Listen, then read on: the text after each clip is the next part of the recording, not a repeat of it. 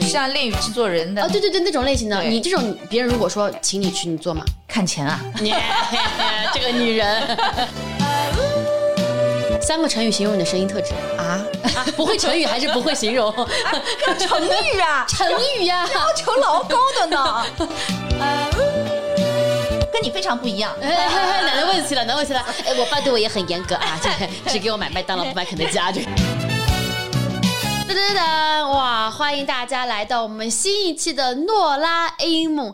今天我们这嘉宾真的是厉害了啊！他是我们播客界、声音界以及娱乐界的大大大大大大大前辈啊！那当然今年芳龄十八啊，让我们掌声欢迎我们的小畅老师！耶今天是个追星现场，见到了偶像 Nora。真的，小畅老师是看我的视频长大的，然后就，是不是经常别人会对你说这句话？我听习惯了，我就觉得也还好，因为我自己之前有做采访的节目嘛，是就是采访很多明星啊，还有那个艺人啊什么的。因为有些也上了年纪嘛，就出道时间很长嘛，我也会经常说这个话，哎，我想问一下，我怎么称呼你会觉得比较开心啊？就叫我小畅啊，还有就是像我们实习生啊，叫我畅姐啊，都都哦 OK OK，如果实习生叫你哎小畅，你也 OK 的。OK 的。哦，完了你这个心胸得太宽阔了啊！那畅妹妹啊，今天我们来聊一聊这个 人生中的一些故事、啊。好的，姐，你说。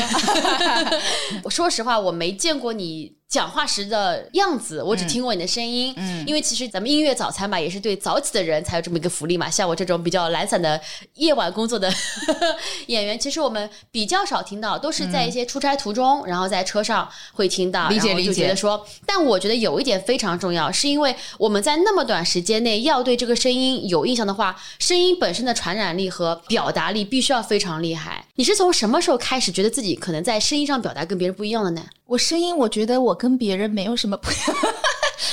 是这样，小时候呢，我们不是那种卡式的收音机嘛，嗯。它有一个录制功能，你知道吧？对？就是我以前会用那个录制功能，经常给自己翻录一些磁带啊什么的。后来我发现录出来的声音根本就不是我自己。啊，对对对对对，很奇怪，那个声音就是犹如 AI 版讲最早版的小爱同学，这个。对，小畅同学，就是我发现我的声音很奇怪，然后我就对录制啊，嗯。产生了一些小小的兴趣，然后我就对着那个卡式收音机，就是经常就是摆弄一下自己的声音，我觉得很有趣。当时我是觉得自己有点像那种动画片、卡通片里面的那种声音，所以我就很迷恋这个功能。一开始是录制的时候，发现我正常说话回听的时候，哎，跟我正常说话声音不一样。啊哎，但是我那个时候还没有就是下定决心，或者是觉得自己可以干这一行。是我一开始是做梦都没有想到，就是自己真的能够在主播台前干这么久的时间。我又不是学播音主持的，所以你的专业是啥？我专业是新闻系。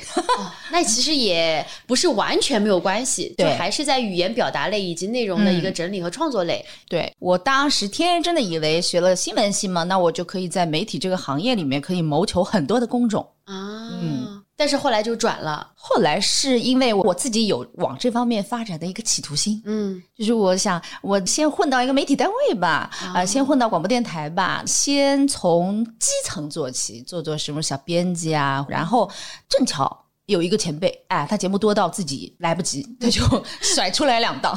然后正好我们那个时候的代教老师说，哎，这节目太早，反正也没多少人听吧，反正就这样。开始新人上节目，基本上会被扔到那种很难的时间段。对很早或者是很晚，就是很早是多早呢？当时那个节目，记得是周末的早上八点到十点这种。哦大家都起不来那种时间，，或者是有的新人会上那种半夜的十一点以后的节目，就反正是听的人也不是很多，那你可以当做一个自己的练习，或者是培养一下自己的那种感觉，就是慢慢从收听量比较小的那个时段做起。了解。对，然后我就从八点到十点的时段开始实习，你觉得他们为什么会把这东西给你呢？是因为旁边没人了，你知道走过去端水，哎，谁不要走了，不要走了，小姑娘过来过来过来，你叫什么名字啊？小畅哦，这个时间段给你了，是这样子的吗？就我一开始也做过一些 demo 吧，可能他们也听了的，呃觉得还行。啊我觉得你的声音表现力真的很强，这是你后天的吗？还是你先天的？我就真的很好奇这点。后天的吧，我后天的是努力出来的，这是可以努力出来的。就你一个工种干了十多年，对吧？你总归会对自己的声音不断的修正。三个成语形容你的声音特质啊，啊，不会成语还是不会形容成语啊，成语呀、要求老高的呢，古灵精怪。哎呦，算成语吧，哎呦，掏空我的成语词典了，真的是。你不是有女儿的人吗？怎么 没有辅导过工作吗？没有工作吗？没有，出其不意。还有一个成语啊，就是只能恭喜发财了，对吧？就是已经词汇量匮乏了，那就是落落大方。落落大方，好，不容易，不容易，这是他知道的唯一三个成语。一额汗憋出来。OK，那解释一下呢？就你觉得比较不一样的特质在哪里？我觉得大家有点搞不清楚，主持人和播音员其实不太一样的。就是播音员他是接到稿子之后，去把稿子上的东西用自己的声音呈现出来，他是播音。我其实蛮佩服那些非常厉害的播音员，因为人家是专业的，然后那个语音语流啊、断句啊、那个节奏啊，还有声音的掌控啊、强音弱音，其实都是要学的。嗯，那主持人呢，本人就是主持人啦，就是 当时呢，就是主持一档节目的时候呢，没有人教过我播音这个活儿，就是我不是一个正统的主持人。OK，就是我们节目那么多年，他没有一个什么所谓的逐字稿，大纲也没有吗？全部 freestyle，放什么歌也是 freestyle。就是我大概在这档节目初期会跟小军两个人有一个分工，就是弄一个节目稿。一开始节目是两小时，那第一小时这一趴干嘛，这一趴干嘛，写两个单元的名字，但是那个单元的名字每天都是要换的嘛。那么你走熟了之后呢，那个流程就基本上是不需要稿子的，因为你所有的该干的事儿都在你那个节目的播出单。我们面前有台电脑，它是播出单，播出单上有所有你今天要放的歌，以及哪里要进广告了，那个时间在播出单上给你标着。你知道这首歌放完之后，接下来就是广告了，它就是一个线性的排单，所以你看着单子，你就知道接下来自己要干嘛。单元的片头也在播出单上。马上这首歌之后要进单元了，你就知道接下来我要玩这个单元了。基本上没稿子了，所以如果你的节目是以你的人格的魅力出现，或者是有你自己的个性啊、气质啊这些，那他们对于你声音本身本质音质的要求就会忽略一点点，就要求没那么高。什么？就是你人已经这么好玩了，我们还要你美若天仙的声音吗？就是要求也太高了吧？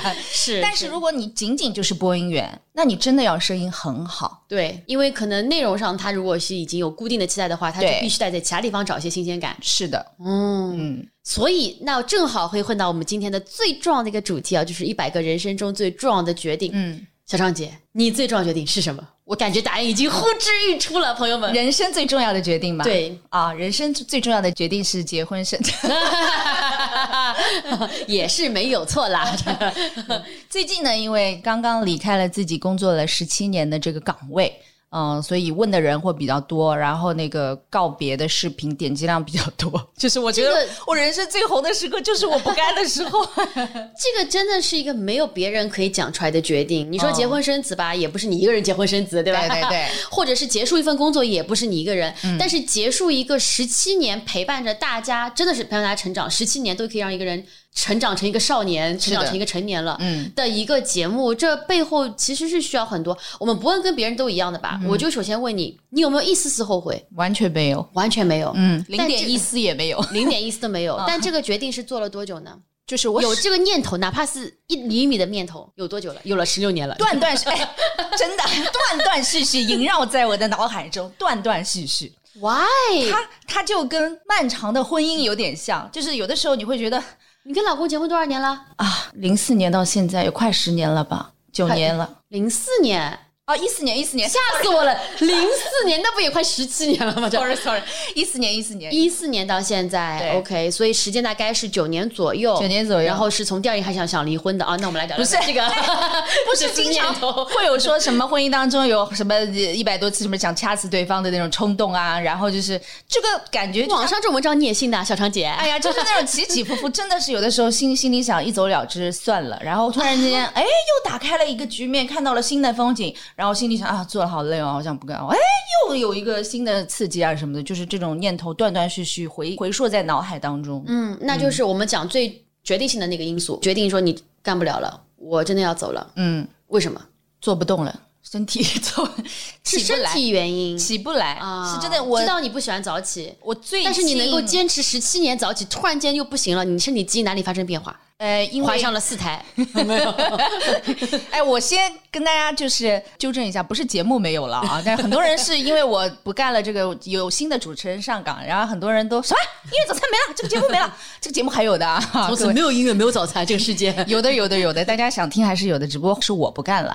然后我是感觉到自己，因为确实客观原因是年纪在上涨之后，身体对于早起这件事情啊，因为很抗拒，我一直抗拒。但你抗拒十七年，我觉得应该就习惯了吧。年轻的时候可以透支呀，你能一直透支下去吗？你不喜欢事情，我是做不了的。就我这个人也非常讨厌早起，我是坚持不了的。就是早起这个事情虽然可恨哈，但是它敌不过我对广播的爱。这么快就进入了煽情环节，真是没有想到。就是那个给大家插播一下啊，就小尚姐跟我讲说，她说你什么都可以问我，这个人很 real 的。我以为是搞笑型的 real，没想到是感人型的 real。嗯，我是觉得干了那么长时间。对吧？就是早起这件事情确实很可恨，但是他有的时候被我工作当中的一些正反馈，或者是听众给你的一些力量，或者是你自己对于自己的那种成就感，不停的在平衡间。就是虽然我脑海当中一直闪现说我要不就我起不来，我不干了吧，就是，但是呢，你一直想，一直没去行动，说明那个力量还不够。说明你不是真的想走，我懂了，我懂了。我想问的，因为我们有个环节叫做极限二选一嘛，当然这个环节呢，我们是可以重复出现的。哎哎，very very interesting game，OK 啊。我现在先来个极限二选一的第一个版本啊，就是有两个选择，对吧？第一种选择呢，就是你继续要做音乐早餐，嗯，但是每天早上会有一百个黄轩围着你叫你宝贝起床，宝贝起床，哎，这是一种可能性。第二种可能性呢，就是你不必再起床了，但是你从今以后每天早上醒过来的是你身边这个老公，他呢就是越长越像。你不要长得太恶心啊！长得越来越像黄什么呢？嗯，怎么黄黄鼠狼了？真的这个，你会选哪一个？选后面那个啊！一百个黄轩围着你叫你宝贝哎。虽然我是喜欢黄轩，对吧？但是咱们就是。也不能够唤起你对这个一百个黄轩早上叫你宝贝，晚上给你写正反馈，说请你坐下去，靠你的声音我才能活到现在，你还是一眼就不行，还好吧？我对于明星这方面，也就是比较冷静一点，什么黄轩啊，什么就是也了解。嗯，那换成一百个你的品味的帅哥呢？无论是谁，一百个。但是他只是说早安晚安吗？啊，只是鼓励我吗？你想要什么？来来来来来，你想要什么？给的更多一点，可能可以考虑一下。你这 给的太少，对着话筒直接讲，对吧？假设你老公不在，对吧？一百个帅哥，每天对吧？每天一个早安吻，每天一个晚安吻，每天抱着你公主抱，干嘛干嘛？一百个我也有点累的。这个有什么累的了？你就坐那边就好了呀。咱们还是要度过一个正常的人生，好吧？哦，就你还是会选择一个。就是现在你这样的一个普通的、朴实无华的，有这么一个老公的生活，不能够接受一百个帅哥对你这么一个浪漫的、朴实无华的老公的生活。我蛮接受自己普通人的人设的，就是我觉得我现在得到的一切已经是一个非常 bonus 的状态了。你觉得这会是跟你现在就是家庭生活非常的美满有关系吗？就假设你现在单身，哎呀，你怎么切中重点了？假设你现在单身，你觉得你会有不一样的想法吗？就是你生活的重心其实已经不在事业上拼搏上面了，所以你会把自己的身体放在更高的一个位置，因为你希望花更多的时间，无论是跟家人或者是给自己。否则的话，如果你假设你单身。我觉得你的是不是想法其实会不太一样？哦哟，我要拼的，我下面的工作还在等着我了，就是，但是不能拼早起的生活了呀，就是只能拼 早起外的生活了呀。当然，我下午一个老板啊，你不拼了啊，我我要拼的，我要拼的，拼还是要拼的，be real，就是拼还是要拼不了了。就是早起这件事情，我后半期早起，每天早起我都骂自己，我怎么还不叫停？我怎么还要早起？就是我眼睛都眼睛睁不开，正常的，就是眼睛睁不开，整个人就是每天是那种兵荒马乱的，打开方式就不对，不是那种大家想要正常人拥有的生活，是我向往之的很奢望的生活，就是自然醒，睁开眼睛，不紧不慢的洗漱，然后挑一件自己喜欢的衣服，有空再录个妆，然后开开心心的出门，这是一个我觉得是正确的一个打开方式。虽然我也不知道现在有多少上班族是能够 正确打开的，但是。我十几年以来，每天工作日的一个打开方式都是兵荒马乱，抓到什么瞎穿。呃，然后有的时候眼屎还挂在眼角就去上班了。我甚至到了直播室都没有办法是一个清醒的状态，整天打开方式不对，我会觉得日复一日，年复一年，然后那个爱呢在逐步的嗯。递减，那个正向反馈的东西在逐步递减，然后终于他有一天是，就是那个愿要超过我对他的那个坚持跟力量。我觉得已经爱了很久了。我真的是说实话啊，我这个人是非常不能早起的。我以前有多不能早起呢？就是我妈如果是出差的话，嗯，然后我爸不是得负责送我上学嘛，嗯，然后我们俩就会都睡过头，我爸就会帮我写张病假条，说哎呀早上怎么怎么了，所以他今天才来 哎，你。怎么跟我老公一样了？我女儿幼儿园的时候，经常他们两个在家里睡过头，我们在上早班，我一边直播的时候，一边还要担心这里家里两头猪都睡过头。所以我是那种从小被我爸培养的就是早起不来的人，所以我真的我对所有早起的工作，我都是我真的很爱这份工作，我才做到这一步了。也就是为什么会沦落成一个脱口秀演员，是只要晚上 上班的人。对，我也很讨厌早起啊，没有，我觉得你就是不够讨厌，足够爱。就是我那个早班是被安排的，不是我选的。我当时但这份工作是你选的呀，对吧？工作是我选的，你可以很坚决的跟老板说，老板我就要做音乐晚高峰。那我就失去了这份工作了呀。当时是一个小朋友的状态，就是啊，刚开始肯定是，如果我是你的话，我可能会想说，哎，我跟老板试试看，问问看能不能，对吧？让我问过的，哦，他不行。嗯，我不是不行，就是左右的，就是啊，哎，那我问一下，你接下来会继续在这个行业工作的话，你会做什么类型的工作呢？就是自由自在的，还是以有机构身份的同时，觉得还可以做一些，就是我们比较在行的东西，可能不局限于广播端了。就可能要尝试很多的像播客啊，或者是其他的短视频啊，或者是线下活动啊，这种就是提供给客户定制的，或者是客户想需求，因为因为他有的时候要投广播的那个节目，但是线上已有的节目没有一档气质或者是风格符合客户的要求，说我要投的。但是呢，我又喜欢你这个人，或者是我又喜欢你们节目的这个调性和气质，那么他可能就是碍于那个，就给他更多的渠道可以参考吧。我们可以定制一些这种比较自由的节目。说到开始要出镜了，不单单是在自己熟悉的房间里面跟熟悉的人讲一些类似熟悉的话题了，你好像非常对上镜这件事情有点抵触。嗯，除了你说三百六十度死角这种 发腮了很假的话以外，发腮发腮了，是 吧？还有别的原因吗？就是你觉得在镜头前面讲话你会不那么自在吗？除了外貌以外，不那么自在。为什么呢？我们考普通话，你本来就会撸妆，你不觉得撸妆就是为了 在镜头前面展哎现吗？但是有的人有上镜和不上镜之分的。我个人觉得我就是非常不上镜的那种。就是我考主持人证的时候，因为我们其实考主持人，无论你是广播端的还是电视端的，你所有这个主持人这个岗位，你最后一趴就是要对着镜头说。我觉得对于我们广播主持人来说非常不公平，以及 不划算。就我本来就是一个对着话筒说话的人，我不习惯看镜头，然后最后一趴你要我死盯着一个镜头看，还要有那种镜头感，怎么可能？我就是看着镜头我就不自在，而看着镜头我就眼神飘忽不定，东飘飘西飘飘，因为我习惯在话筒面前没有人看到我，各种表情也不太管理，然后就是眼睛乱翻，穿着但这个的拖鞋。这个的 结果会跟你们的就是审核结果是强挂钩的嘛？就是你对镜录的这个趴，我觉得多少会有点印象分吧。就老师又不可能就是真的眼睛闭着听你这，他知道哦，这个是广播主持人来考试了，我就眼睛闭起来，不要看那个画面，不可能的呀。他一看到你在镜头面前的万一有人就是社恐呢？对呀，我就觉得对我们不公平呀，所以我连考了好几年都没过呀。我的天呐，你这个借口找的真的原来在这里呢。我就觉得我自己不适合面对镜头，非要我面对镜头。那么老师肯定看到你在镜头面前并不落落大方，也不是很自信的状态，一开始印象分肯定就少了呀。OK，嗯，所以你是因为考了很多次，老师说这人怎么还来了？算了，让他过吧，就是不想再看到张脸了，然后你就过了，是？后来去浙传培训了一下，就还是走上了他们要的这条路，强强化培训了一下，并没有把自己的风格，就是不看镜头风格没有没发扬到底。这个拿证，你这是必须的，没有什么好谈的啦。这个你对吧？你必须要把证考出来，没有什么好商量。全国统一的这种考试，那你们只能硬上呀。好，那既然说到 real 的话，我也想问个问题哦，你觉得你们这个行业现在怎么样？如果有年轻人说我想要加入这个行业，哪个行业？广播吗？对广播吗？快啊，不是，不是不是啊，播音主持这个行业，播音主持和主持这两个行业的嘛？就是现在对于整个广播电台这么一个环境，我觉得我们还挺好的呀，就是至少我们上海的广播还在全国是属于综合实力排名比较靠前啊，我也不能说第一，就是 比较靠前。我比较靠前删掉，待会儿就录着，我朋友就知道第一。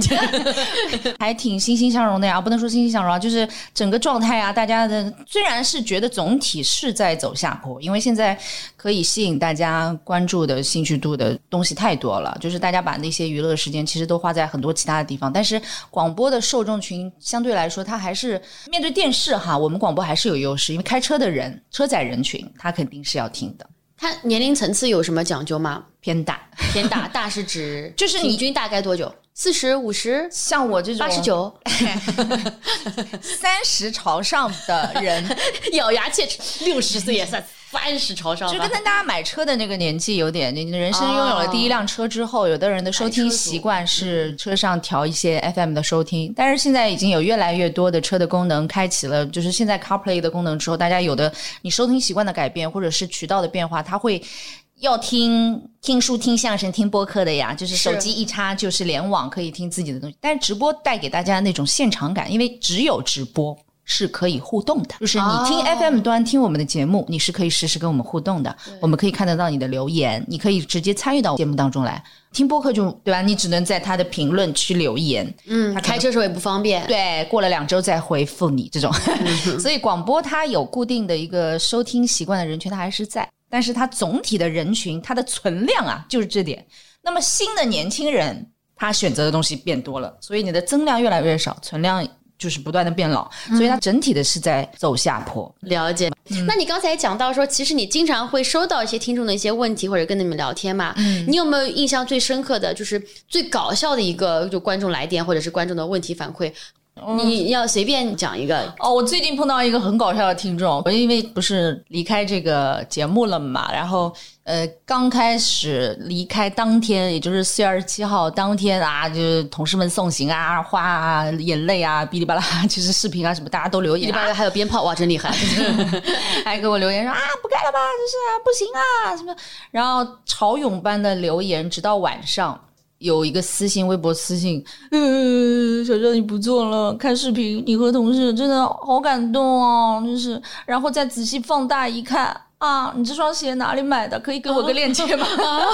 啊，前面很真心，这么 random，这个是好 recent，有没有再往前一点点的，让你印象深刻？有没有人跟你告白的啊？告白的啊。啊啊，就是告白的，我有的时候分不清楚他是啊正常的在告白，还是有一点那种幻想性质，你知道吧？因为我们主持人比较，尤其是电波哈，电波它相对于电视的主持人呢，又是更加的，如果他只是隐蔽一点。对他只是听你的声音，你的声音就是出现在广播当中，又有点神秘的，然后他就是会通过声音，因为声音可能给人的感觉更加亲近一点，他就老觉得他跟你很熟了，哎，也许有些主持人他的亲近感啊，就是他的对话筒的电波那头的听众的那种对象感做的太好了，嗯，那个听众就会幻想着你就是在对我一个人说，全世界你在对我喊话。然后他就会在心里建立起一种幻想，跟你之间的非常私密的一对一的一个幻想，然后他就会所有的呃生活当中的一些各种事情都跟你分享，然后把你当成非常亲近的人在跟你互动，即便你不回他，他一条一条大段大段的留言给你发过来。所以这是你怎么认识老公的是吗？然后那个、当然不是，哦，我看不正常啊。那我正好想想问问看你啊，其实因为现在有非常多的，就像我讲的，有非常多不同的行业嘛，就是你愿意。创新到什么地步？比如说，其实有些行业，我之前做那个咨询时候研究过，就那种声音男友女友，你知道吧？哦就那种嗯他会出售自己的声音，然后会比如说是叫早安，或者是说晚安这种声音。像恋与制作人的哦，对对对，那种类型的，你你这种别人如果说请你去，你做吗？看钱啊，你 这个女人，正当工作我们看钱啊，又不是非法的工作，对吧？就是比如说，因为恋与制作里面他就会说一些浪漫的话吧，你要解锁对吧？嗯，花重金可以解锁。小尚就对你说：“亲爱的，我们的纪念日到了，你 你想要吃我还是吃什么东西？你不要幻想到我本人头上来，然后在生活当中 follow，就是变成那种疯狂的追踪者，我都 OK。就是他，比如说我们有一个那个呃呃音频的游戏叫做呃你的娱乐圈女友们，就是有一个主持人女友，有一个呃电影明星女友，然后你就是一个主持人女友，然后就是你就当自己是演员嘛，啊对吧？因为声声音出演是能够做得出。来为钱出卖自己的声音的啊！我们懂了，懂了这。怎么能叫出卖呢？啊，怎么就是声音的表现力哦出售出售绎哎，演绎演绎啊。演绎 演绎哦，了解了解了。所以你刚才讲到说，所以刚刚是给了我一个工作机会，对吗？就是要现场喊话，有这种就是可以找我，对吧？我觉得完全可以。首先，我觉得小张姐的声音素质是完全可以的，其他也是这种奉奉献精神啊，为了那个为了事业奉献啊，那个这个精神啊，老公不要听啊。老公说，哎为什么老婆对着别的男人说这话？他不可能认得出来。如果我真的演起来，他不可能认得出来这个声音是我，那你不会觉得很生气吗？你老公听不出你的声音无所谓。他不听我节目的，啊？真的吗？嗯，哎，那我们正好来聊一聊，他是怎么爱上你的呢我？老公不听我节目的，从来就是大概送女儿车上，如果司机开着听一耳朵吧。他被你吸引的最大特质其实是你的古灵精怪、你的落落大方、你的出其不意吗？他真的不听我节目，他就是知道我是一个主持人，然后呢，他跟你相处当中，他觉得哪里被你吸引了呢？这一点真的你不会很生气啊？比如说对我，如果我的对象觉得我不搞笑，或者说我的幽默不是他最喜欢的点的话，我会很生气，因为这是我自己喜欢的地方。我觉得他不听我节目还好，我没有那么生气。我就是因为他认识我的时候，我已经是一个主持人了嘛，所以呢，他又不喜欢欢你声音。他不喜欢我声音，但是他知道我的社会地位跟他有一些哎呦，差距。就是我不知道这一层原因是不是会带来一些些，就是像我们这种小小的公众人物，会不会有一些信息不对称？对于那种就是呃其他的素人来说，所以他虽然说不听你的节目，但其实偷偷摸摸可能就是那个给你送很多新的粉丝。他你是不是没有见过那个男人？是不是可能就是这个男人？不是不是，他我们是工作当中认识的。他虽然没听过我节目，但是他知道我是谁，以及他周围人在听到我名字之后的反应，他至少知道我是谁嘛。大家都是上海小孩，谁人不知谁人不晓。是啊，他的爷爷奶奶跟你同辈的嘛，肯定就说我们那个年代啊，就是听小超长大的。就是他至少知道我是谁，所以我当时会觉得有有那么一丢丢不对称。但是你也还是喜欢他的吧？嗯，就当时就是你们刚开始在一起的时候，一开始没有那么喜欢哎，一开始我觉得啊为什么他，跟他在一起啊？一开始我觉得年轻的肉体啊！哎，你这个女人，我真的是。一开始我觉得他挺丑的，我觉得他啥都好，就是挺丑的。后来然后呢？然后被你整容整帅整帅了然后改造他。啊！我觉得你也太就是丑了，对 但是很奇怪，我觉得我跟周围的人审美不一样吗？为什么人家都看到他说他很帅，但是我就是觉得他不好看。然后就是，他不对你也一样吗？别人说哇，你老婆声音好好听的时候，不好听，对你说到重点了，别人都喜欢我的声音或者喜欢我的节目，他从来觉得我的声音没什么。彼此厌弃，可是彼此之间走到一起。对，然后其他人觉得哇好帅啊，我觉得啊啊，我觉得我也不是说还好，我简直是觉得丑，所以就是就是我们会有互相嫌弃对方最引以为傲的那些点，对，然后就是在那种交锋当中，可能感到了一些乐趣。那你喜欢他什么呢？喜欢他高雅，真的只有这么一个肤浅的理由吗？我真的是很想，就是 你就是决定好草率啊，就是喜欢他高，嫌弃他丑。哎哎，这个节目走向怎么完全就是撇开了事业聊家庭？这叫决定嘛，人生中决定嘛，对吧？是这这也是个很大的决定啊。是真的，我对比较身高比较高的男生天生是有一些好感的。就是我必须要承认，就是视觉动物啊。当然，我也不是那种完全的，就是那种外貌协会。但是，一看到这个男的比较高的时候，不是完全外貌，丑也可以，但只要高，对只追求高度的外貌协会啊，高好高像度协会啊。高好像可以戒掉他很多分一样。就是一旦这个男的就是哎，那我前面问题重新很问，一百个姚明围着你，然后叫你起床，你哦，也不用那么高，也不用那么高。你不是喜欢高度吗？就是如果生活当中出现一个高大挺拔的人，天生会有一些好感。他喜欢你啥来着？你刚说了吗？他喜欢我，对啊，不喜欢你声音，喜欢你啥？没遇到过这种女的，就是可以什么？类型的女的？就是我给你做个比喻啊，他当时是觉得我是一个游泳很厉害的人，然后我各种泳姿都会，他各种。他喜欢你各种泳姿 听你听下去，他做了一个比喻，他做了一个比喻，就是你们两个人都好假。他做了个比喻，说我是一个很会游泳的人，我各种泳姿也都 OK，什么大风浪啊、大海里面、小溪啊、河流，我这些小鱼儿啊都见过。但是哎，我遇到了一条鲨鱼，我以为鲨鱼也没什么，我这种泳姿这么厉害的人，鲨鱼完全不在话下。最后我被鲨鱼吃了。就是他一开始在形容我们俩的关系的时候，是这么一个这是你们给你们女儿读的睡前童话是吧？就是 从前有个人人和鲨鱼的故事。对他跟他女儿说，你他是知道他女儿，他不是你女儿吗？他跟他女儿之间。你知道爸爸妈妈为什么会在一起吗？我给你讲一个故事。从前啊，你们女儿好可怜啊！最后啊，爸爸对爱情的理解完全就是 被妈妈这条鲨鱼吃了。哦，就他以为他可以降服，或者他以为他可以拿捏，最后他发现他面对的是一条鲨鱼。哎，我那我很好奇啊，你你老公听上去很会打比喻，很会形容，他是做讲话方面的工作的人吗？他是做影视方面的，哦，对对对，制作人，制作人，嗯，所以他其实是需要了解怎么样的好故事会让大家喜欢的这种电影看的比我多，倒是真的。OK、嗯 OK。是一个爱看电影、爱读书的人。唯一听上去有点像优点的地方终于出来了哈，爱看点有点内涵的地方，啊，就是 除了身高以外啊，终于可以有一点，就是嗯，聊聊天的时候有一些灵魂的碰撞了，不是只有肉体的碰撞对对对，啊外在的东西，就是能够聊一些东西。嗯，好神奇啊！那其实这也可以给大家各位在听的朋友们一些小参考，就是也许你在找的那个人，并不一定是你想那个人，就是把自己的、怎么讲呢？标准或者说要求，或者说心胸可以放广一点，也许你会撞到一个有点俗啊，欢喜冤家。我觉得甚至不应该有标准，标准你放在心里就好了，别瞎嚷嚷了。你心里可以有一杆秤，我不觉得这杆秤就是你一定要罗列出来叫标准，因为你真的去去找伴侣的时候，你不会啊看看这个 list 啊啊，就是你其实心里会有感觉的，你看到他你就知道他是不是那个人了。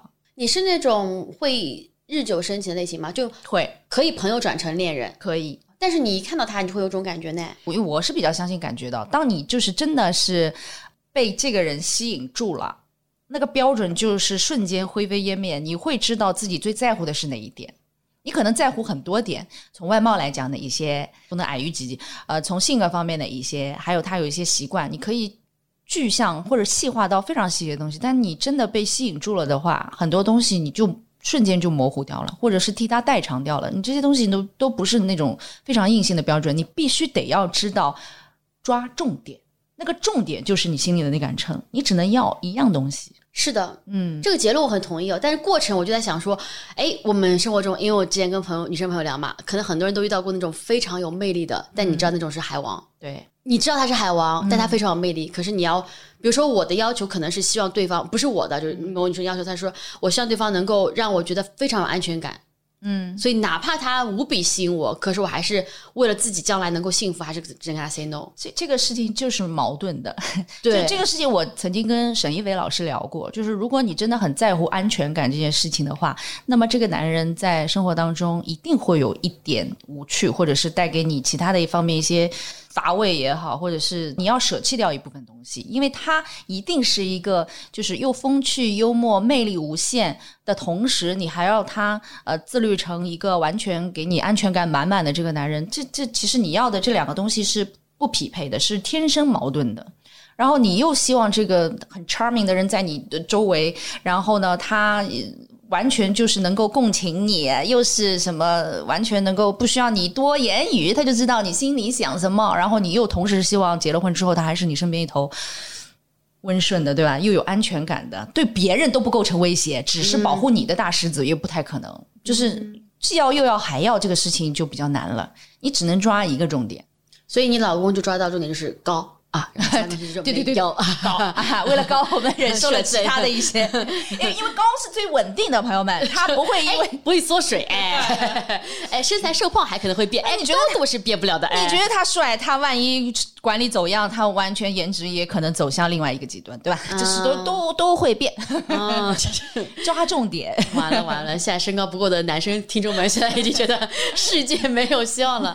没关系啊，每个人的条件是不一样的，你一定能找到更加适合你和属于你的这么一个一个缘分啊。就是每个人看一捞，每个人看中的东西真不一样啊，看重东西不一样不。会真的以为我叫赵 姚明吧？那其实你刚才讲到的一些决定，我觉得首先能听出来你是个非常。怎么讲呢？感性的一个人，我不知道这样是不是啊？比如说，你也会讲到说，最近可能是一个你的离职高峰期，所以可能也会我的离职高峰期就是离职的一个 情感爆发高峰期，所以会收到很多这样的一个反馈，嗯，你可能会感动，或者是可能会有很多的一个感慨，嗯，那你觉得你是一个纠结的人吗？相对来讲，我在大决定上不纠结，大事是多大？比如说我决定离开，我不做了，就 OK 决定完了之后我就真的不做，一丝后悔都没有。比如说我决定结婚，决定了，那就就这个老公了，不改了。对，就是这种大的决定，一般来说，包括我找工作啊，就是我很小的时候就决定我要干这一行，我决定了，我就真的没有找过其他的就是工作上的备胎，没有想过其他的可能性，我一定要干到，我一定要做成，我做的一定要做，成。如果说做不成的话，你就我就窝在电你是那种如果考不上自己想的大学，就是一直复读，一直复读这种人吗？哦，不是，就是考运倒也蛮好的，考运也蛮好的。就是如果我决定我的工作的方向就是我要当电台的主持人，就是一定是电台的哈，电视台我不喜欢镜头，我不会去。就是我一定要在电台工作，我一定会朝这个方向无限的接近，无限的接近，无限的企图。然后，就算我最后因为各种资质，比如说我证真的没考出来，人家不让我当主持人，那我窝在电台永里给他们检修话筒啊，就是 或者是做一些其他什么，我一定要无限接近我所做的这份工作的周边岗位。也有可能啊，我修着修着话筒，人家主持人觉得我今天可以做一个嘉宾，让我录一下声音，那我一定会抓住这个机会疯狂表现，然后最终我就是要当上。有什么事情是你曾经想要但是没有得到的吗？最后听上去你是个非常 well planned 的一个人嘛，感觉你想要你就会 I want it, I get it，这种这种。有什么你想要你没得到过的吗？我倒也不是一个就是欲望野心很大的人，所以我不给自己设那种太高太高太高或者遥遥无及的那种够不太到的目标。我决定了这件事情，或者我要去做，我一定觉得我可以做到。嗯，对，大的事情上面都还比较的果断，哦，没有怎么后悔过。哦那小的事情是指多小事你会很纠结呢？小事情纠结多了，这种出门穿什么衣服都会纠，哪支口红都会想半天，哎，不好擦掉重来，就是那种。啊，就哪怕你早上那么早起床，可是你还是会很纠结。早班的时候无所谓啦，抓到啥抓瞎。咱早班人最多的衣服就是黑色，因为永远不会搭错，上身黑，下身黑，上面其他色儿，下面黑，呃，下面其他色儿，上面黑，最多的就是黑，黑永远不会出错。然后你抓到啥就穿啥，都是黑。OK OK，、嗯，早班上久，了，你就会发现自己的衣柜里多了很多的黑色系的衣服，天啊，我觉得好惨啊！就是 没有选择，就是最好的选择。你没有机会选择，所以我就觉得这是一个不好所以你就真的是很爱呀！我就觉得这小妮子嘴硬，就是爱，否则真的是做不到这这点的。我只能这么说了。那我再问一个问题啊，就是你觉得父母对你的性格、家庭环境对你性格影响大吗？爸爸巴林 C 啊，他会让你变得更加活泼，还是让你变得更加的谨慎？谨慎也不谨慎，看起来很粗糙一个人。看上去粗糙。我爸自认为对我的影响蛮大的，我可能把身在身为去掉，其中你自己，觉得呢？身在这个原生家庭其中，我自己原身在此山中啊，看也看不太清楚。我觉得我爸可能相对于我妈来说，确实影响更多一点。就是你知道八零三也是体制内嘛，然后他也是那种。啊，怀才不遇，然后他我爸是从八零三的，就是公安局的那后勤门卫的岗位，一步一步做到政治处的。对，这都能够这样上去，他是毛遂自荐，因为这么厉害他觉得自己在这个方面，就是政治处，你知道，就是要做做一些宣传啊，是是是或者文笔啊什么的都要很厉害的。他是觉得自己可以，然后他当时就是在后勤的岗位，他觉得自己可以，然后他毛遂自荐，就把自己的一些作品啊什么的，然后他真的就是一步步做上去了。怪不得你会想说啊，我哪怕就是没有这个这个主播的这个可能性，我也要在旁边端茶送水，对对对就是可能受你爸影响这样子。你现在一讲，我觉得有一点，我觉得性格上就是我我迂回我也要得到我想要得到的东西这样子，对。所以还是有影响的。那你为什么性格那么活泼呢？就我是初中的那会儿，就是一下子会变得觉得灵温杀精，有点意识要 push 自己社牛一些，主动开拓自己的，初中突然间觉得说我要开拓自己，就是多交一些朋友，我觉得很快乐。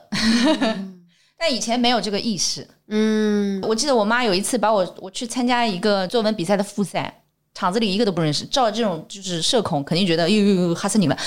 我妈送我去。前脚送我进教室，后脚她走了，我已经坐在了另一个同学的边上，跟他大声讲。我妈大概忘了一个什么东西，回过来，震惊前脚走，后脚回来，我已经跟人家在开始攀谈了。我妈震惊了，我才送你进去没几秒钟啊，你已经跟别人攀谈上了。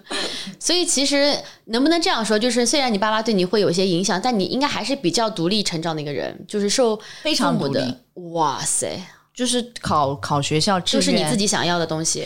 我的专业都是我自己填的。你真的很厉害。就是填志愿的时候，不是会开一个比较重要的家长会嘛，对吧？老师会跟你们说，接下来填志愿了，尤其是初中，会让家长帮着填。然后那个家长会哦，我爸去的，但是我指导我爸，我说你要给我填这个。老师不让我们自己填，让家长填。我说我要这个，你一定要帮我填这个。你爸 OK 的，对，他就听我的。那他还很好啊，他没有我想象中那么的严厉，他其实是怎么讲呢？默默的。严厉是就是平时生活啊、学习习惯啊什么的，他就是就没怎么宠过。尤其是对于一个女孩子的教育，我觉得他们完全反了啊！就是啊，什么意思？就是我们不是说女孩子可能要宠一点、富养，男孩子们要穷养，给他锻炼、磨练这种。哎，我们家完全是反的。我爸从小就是一个严格，然后就是一个。艰苦朴素的训练吧，就是反正对我没什么宠过，跟你非常不一样。奶奶问起了，奶奶问起了。哎，我爸对我也很严格啊，只给我买麦当劳，不买肯德基啊。这个没有。其实我还发嗲那种爸爸啊，老宝贝女啊。我爸不是这种。我妈对我的最大的评价就是能吃苦，这是一个极大的优点，在我爸妈认为。我结婚的时候，我公婆和我爸妈见面，然后坐在一起吃饭。嗯，然后我从小到大都没有从我爸妈那边听过什么表扬啊，什么就是夸你怎么，就是他们很羞于表扬自己的小孩儿，就是觉得你肯定会骄傲自满什么，就是很我们那代父母就是很不喜欢表扬自己的小孩儿，就是那种打压，还有那种就是我领导啥子紧啊，总经常说那种话，我很少听到从他们嘴里对我的表扬，然后跟他们的亲家，就是我公婆，就是一一直在夸，是是是，我小时候多能吃苦，多不容易，夸的。我公婆都快哭了，跟我老公说：“你一定要对他好一点啊！他小时候太不容易，什么什么，弄得好像我爸妈虐待我一样。其实也没有，他们就是对我没有那么的，就是像小公主般的那那种宠到大的感觉。你现在会想要额外补偿给你女儿吗？就是会想把你自己不一样的童年给到她？对我真的觉得，作为一个女生的成长过程来说，我还是要满足一些，就是你还是要关注到她的多方面需求，不单单只是学习的需求。就女孩子其实成长过程当中早熟又敏感，但是我们那一代的父母其实哪怕是你爸妈就是不是对你很宠爱的那种嘛，但是我不知道啊，就是我身边的人，反正就是我们八零后的父母对于孩子在心理这一块的情绪价值这一块的关注度其实不够高的，他就满足你日常的生活照护的这些条件够了就够了，觉得我对你已经很好了，但是沟通方面就是跟亲子的那种沟通方面几乎不太有。嗯嗯，反正我父母是没有，所以我现在就是更关注，说我女儿有任何的话都可以跟妈妈聊，都可以跟妈妈说。我觉得都可以跟你聊。另外一期就是讲跟孩子一个相处。虽然我这边还没有经验，但是其实我相信很多人 他们都有自己的小孩，然后大家都会在讲说新的一代年轻人，他们其实是。完全不一样的物种，说实话，嗯，就他们现在无论从物质的整个一个环境来讲，或者是你说娱乐的方式来讲，甚至他们的心理成熟度来讲的话，都是非常非常的不一样。所以其实我想最后总结问一些问题啊，如果说你想像给二十岁的自己一个祝语，也想是给现在刚刚开始有人生这么一些变化，因为你在行业里面做了一个十七年的这么一个决定，嗯，那像他们可能是在这个十七年决定的初始阶段，嗯，你会给他们一个。建议是什么呢？就是尝试着弄清楚自己的需求吧。如果你真的清楚自己的需求，比方我说我现在就要搞钱，那你搞钱的基础上，那你其实很多东西可以挨过去的，对吧？我就是要搞钱，那你就是年轻的时候肯定不能过太舒服的日子。你搞到一定的阶段，你就是存够了。Fuck you money，你存够了，你存够了，你觉得你可以有一些 gap 的时间，那可以有新的追求，但是你清楚自己需要什么？是的，嗯，非常感谢小畅姐给我们最后，她就是总结一下，就是要搞钱啊，不要结婚，不是要结婚，不要生孩子啊，这个是，你搞清楚你的需求是搞钱，你在搞钱，有人不想搞钱的，要搞人，全部剪掉这些话，开玩笑，开玩笑。最后的最后，希望你能够再给我们音频节目的注意吧。我希望这个节目啊，目前为止虽然没多少期，但是订阅量已经超越我的节目了。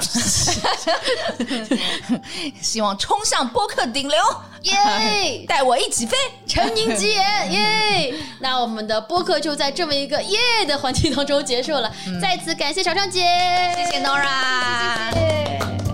感谢您收听这一期的节目。您可以在苹果播客、小宇宙、喜马拉雅、网易云等各大播客平台找到我的播客，也可以在 Show Notes 里的社交账号找到我本人。能听到这里的，想必也是真爱了，那就拜托在苹果播客给我打个五星好评吧。当然，最开心的还是收到你们的留言和评论。另外，每期节目的末尾可能会有打赏哦，随缘就好啦。喜欢的话，我们下期再见。